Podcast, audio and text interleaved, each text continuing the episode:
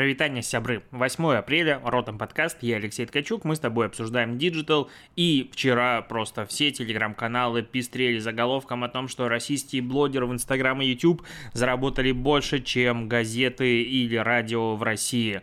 И я не сильно, честно говоря, понял, почему именно вчера это начали обсуждать, потому что рынок инфлюенсер-маркетинга в России за 2020 год, который составил по оценке IAB 11,1 миллиарда рублей, Мы это обсуждали, мне кажется, либо полмесяца назад, либо почти месяц назад. Ну, то есть новость прям не новая.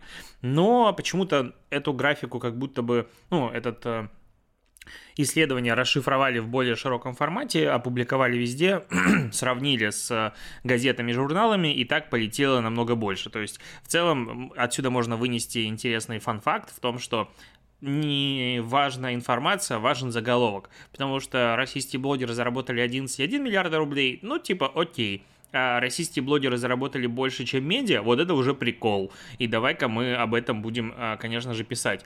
Напомню, что рыночек вырос на 60 почти 4%. Инстаграм 7 миллиардов рублей, YouTube 4,1 миллиарда рублей. Но здесь надо учитывать, что появилась как раз небольшая расшифровочка, а, что это только про белый рынок. И вот что пишет председатель комитета ИАП Russia по инфлюенсер-маркетинг, основатель и генеральный директор Blogger Base. Вероятнее всего, объем теневого рынка сравним с белым или превышает его. Точную оценку дать невозможно, поскольку огромному числу компаний и сфер крипторынка, казино, игровых кейсов, букмекерства ограничены возможности публикации информации, ссылок в инфобоксе YouTube. Они прибегают другим способом, поэтому отслеживать их раз... рекламное размещение той же точностью, как в белом сегменте, пока нельзя. Ну, э, интересно здесь, это касается как раз-таки только YouTube или Instagram а, тоже подпадает в этот вот, типа, есть белый рынок, который мы отслеживаем, есть серый рынок, потому что они сами говорят, что они проанализировали по собственной оценке 95% рекламных публикаций в 2019-2020 годах а, в постах истории с Instagram, и Здесь не совсем понятно все-таки, а, если они проанализировали все посты в Инстаграм, значит, э, это касается серый рынок только ну, возможного большего объема в Ютубе или же нет. Но, как бы, окей, просто знай, что медиа зарабатывают меньше, чем блогеры сегодня. Ну и вообще, если посмотреть на медиа, то у них, конечно, такой незавидный формат существования стал, потому что если твоя главная, э, как сказать, главный твой продукт, который ты поставляешь, это новости, то новости не могут быть уникальными, и очень редко они могут быть эксклюзивными, и обычно их поставляют только какие-то топовые СМИ, которые на это заточены, не знаю, там базы и все остальные ребята, которые платят за это много денег. И отсюда появляются эксклюзивы. В остальных случаях ты либо перепечатываешь, либо делаешь какие-то локальные новости формата «На улице Князева открыли новую остановку». И вот вся подобная история, э, которая не особо волнует людей, трафик там не заработать.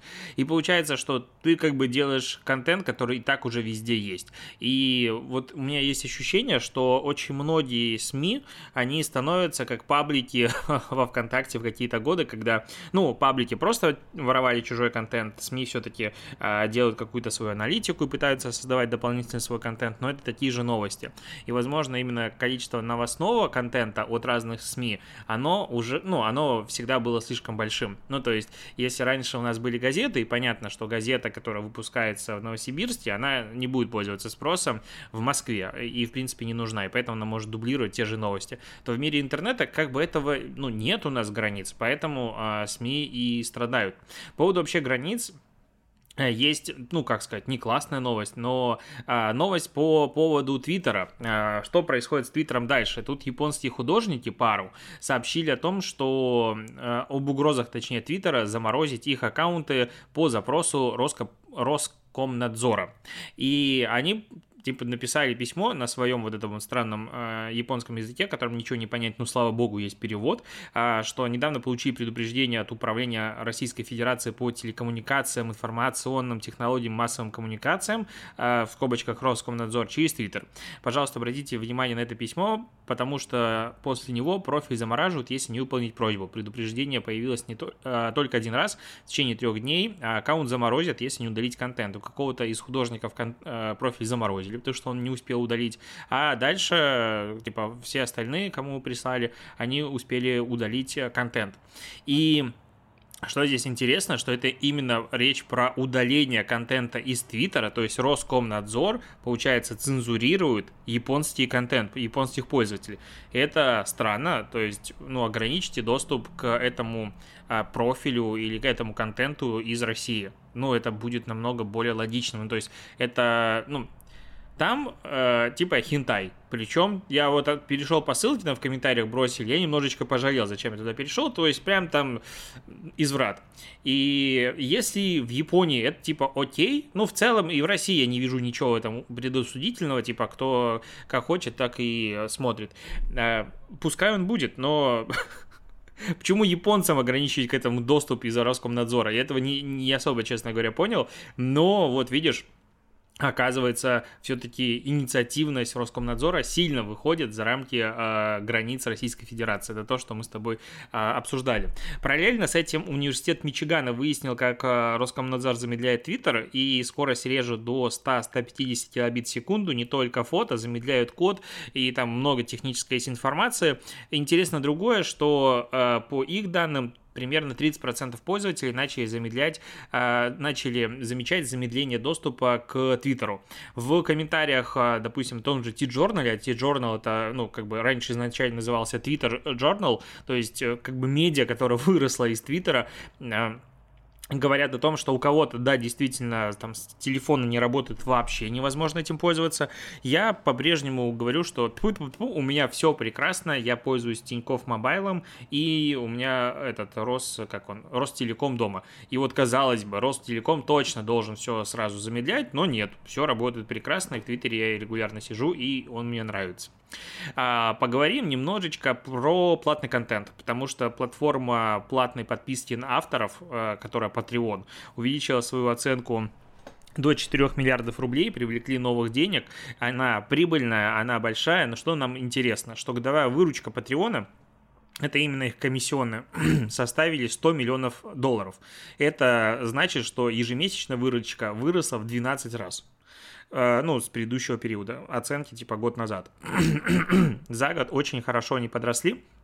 Надо понимать, что они берут э, комиссию в размере 5-12% в месяц. На мой взгляд, она ну, часто достаточно большая, как бы, да, вот прям неприятно большая. И НДСик они еще туда добавили, вообще становится не сильно приятно. Но э, вообще, как бы, ну, классно, э, растет э, контент платный, пользователи становятся более осознанны в своем э, потреблении этого контента. Я, допустим, вот... Э, смотрю активно на Vastri.ru, это такой блог медиа про разработку, ну, не знаю, ребята, которые живут в Берлине, они просто пишут интересные, огромные статьи, очень большие статьи с иллюстрациями про, про там э, веб, про, не знаю, программирование, если так можно говорить. И у них очень крутой именно клуб. Вот прям смотришь, любуешься. Ну, конечно, когда у них есть такие ресурсы по разработке, что бы себе а, такое и не написать. Вот, завидую.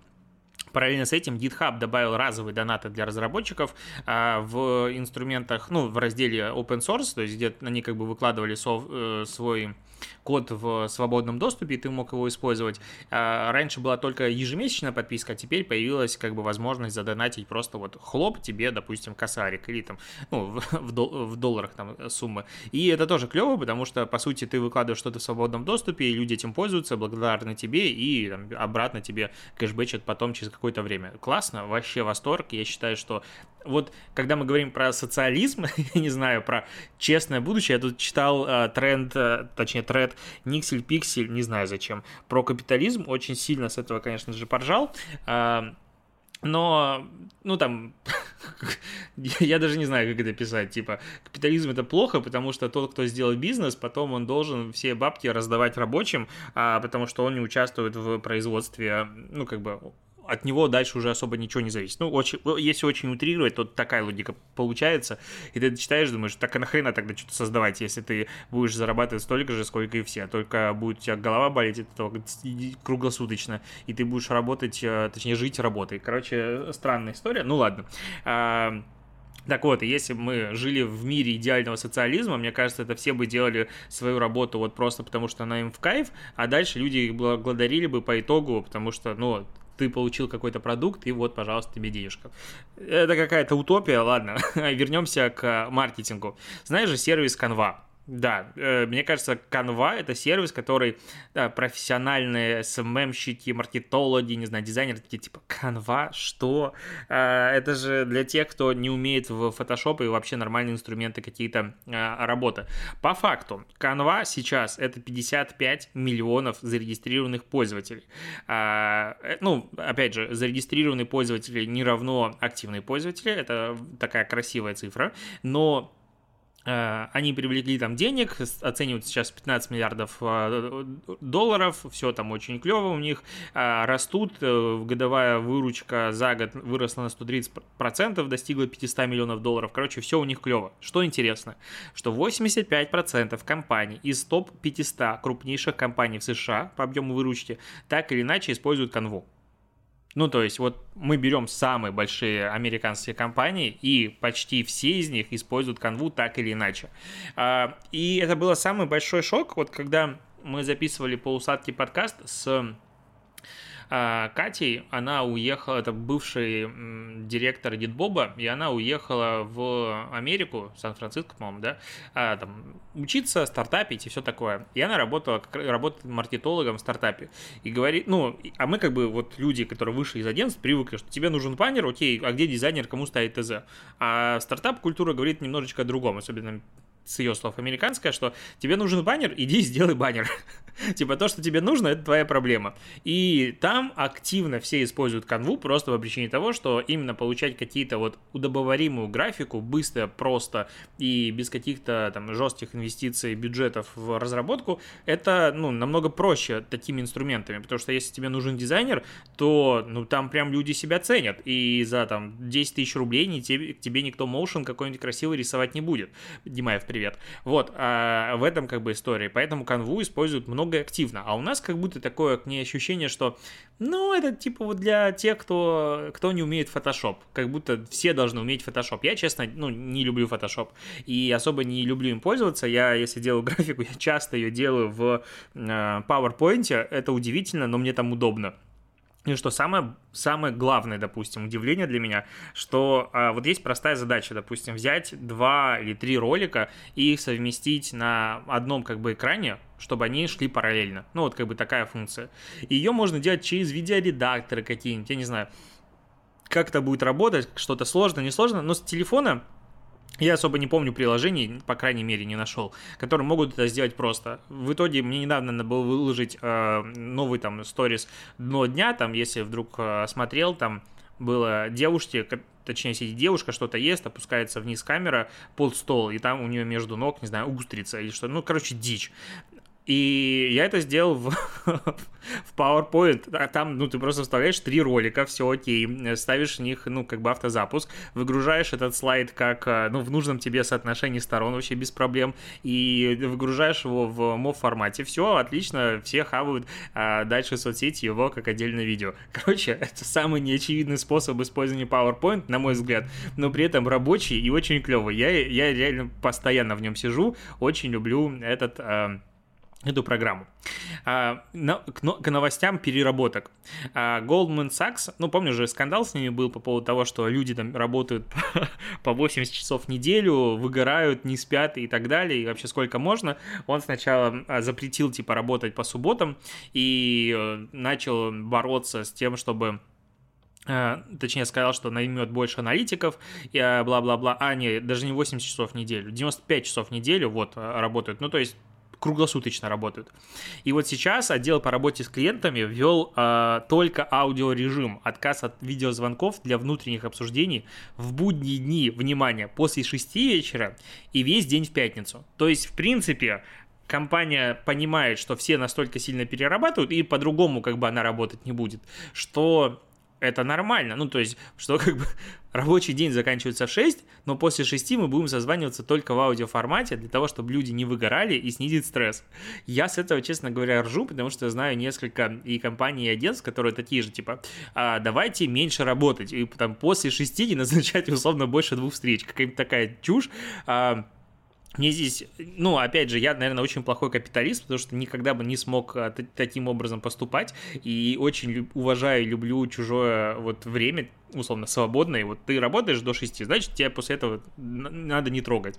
А, но это, ну, просто Goldman Sachs это компания, у которой определенно есть бабло на людей. Ну, прям есть люди. И есть деньги на людей. И явно люди туда хотят прийти работать. Но они их не нанимают зачем, если эти готовы работать круглосуточно. Действительно. Надо делать выпуск про капитализм, да?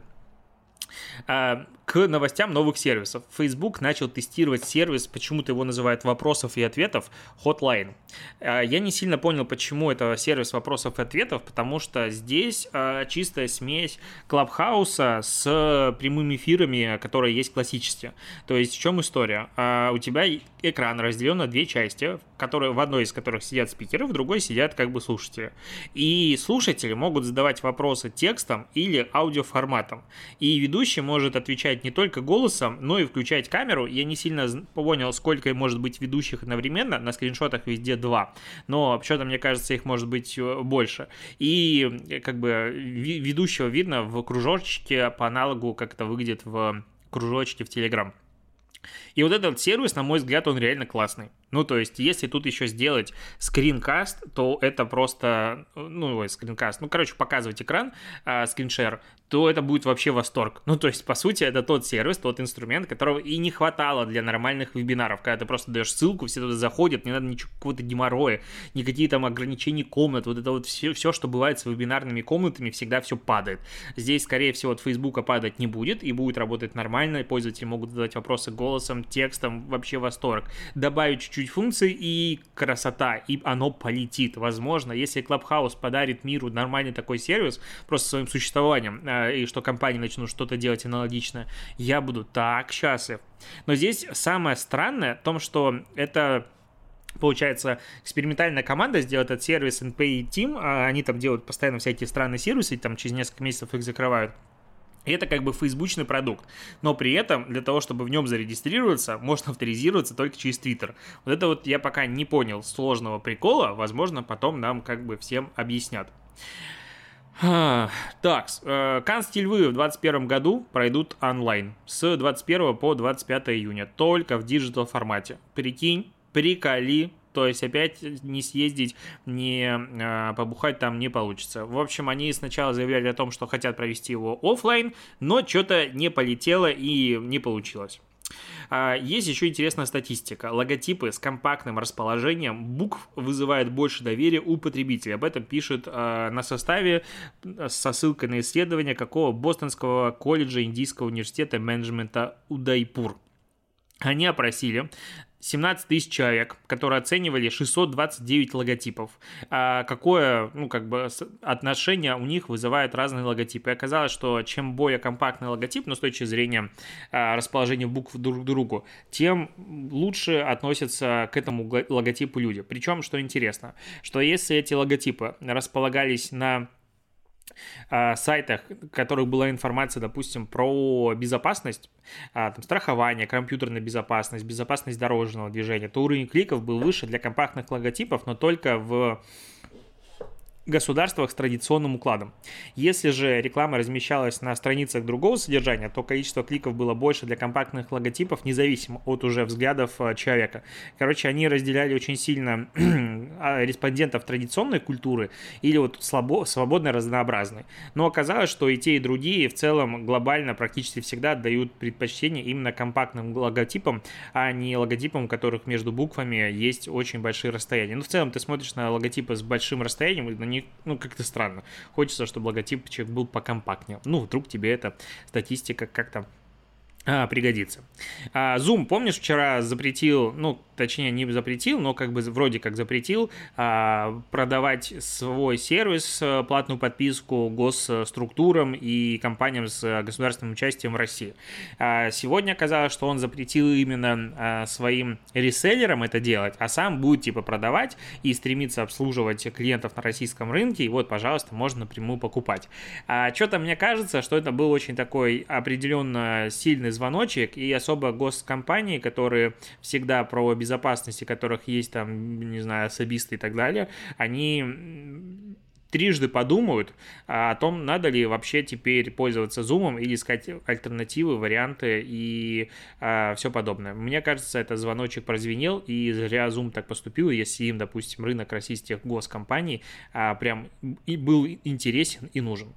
А, на этом я закончу подкаст. Спасибо, что ты его дослушиваешь. Услышимся с тобой завтра. Завтра пятница, конец рабочей недели. Покеда.